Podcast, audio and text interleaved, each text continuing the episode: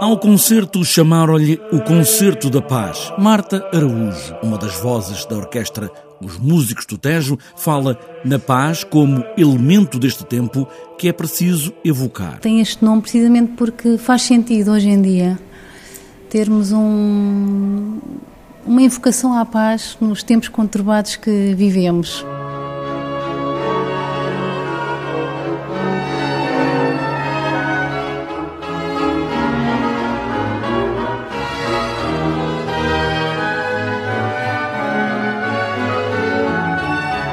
Programa que tem entre os compositores que foram chamados a esta Noite de Paz uma distância de seis séculos entre eles. Começamos com um compositor que é o de Flamengo. Uh, passamos por uh, Tomás Luís de Vitória.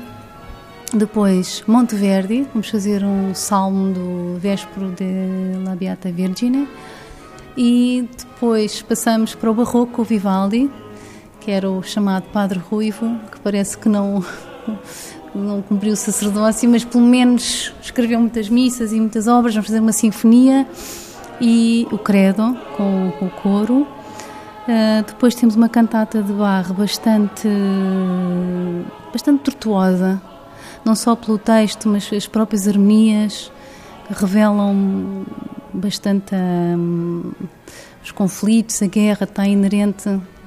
Nessa época já havia e o povo e, pede a paz e, e portanto depois passamos para o Arvopert, que é o século XXI, porque ele ainda é um, um compositor contemporâneo, que vem a propósito desta peça de um desafio que o Jordi Saval um, fez a esse compositor a propósito do atentado de 2004, que é o 11M em Madrid, e que infelizmente hoje em dia se banalizou estes atentados e portanto este esta obra da Pace Dominem é precisamente para trazer a paz ao mundo. A música dirá tudo neste concerto de paz em tempo de Páscoa.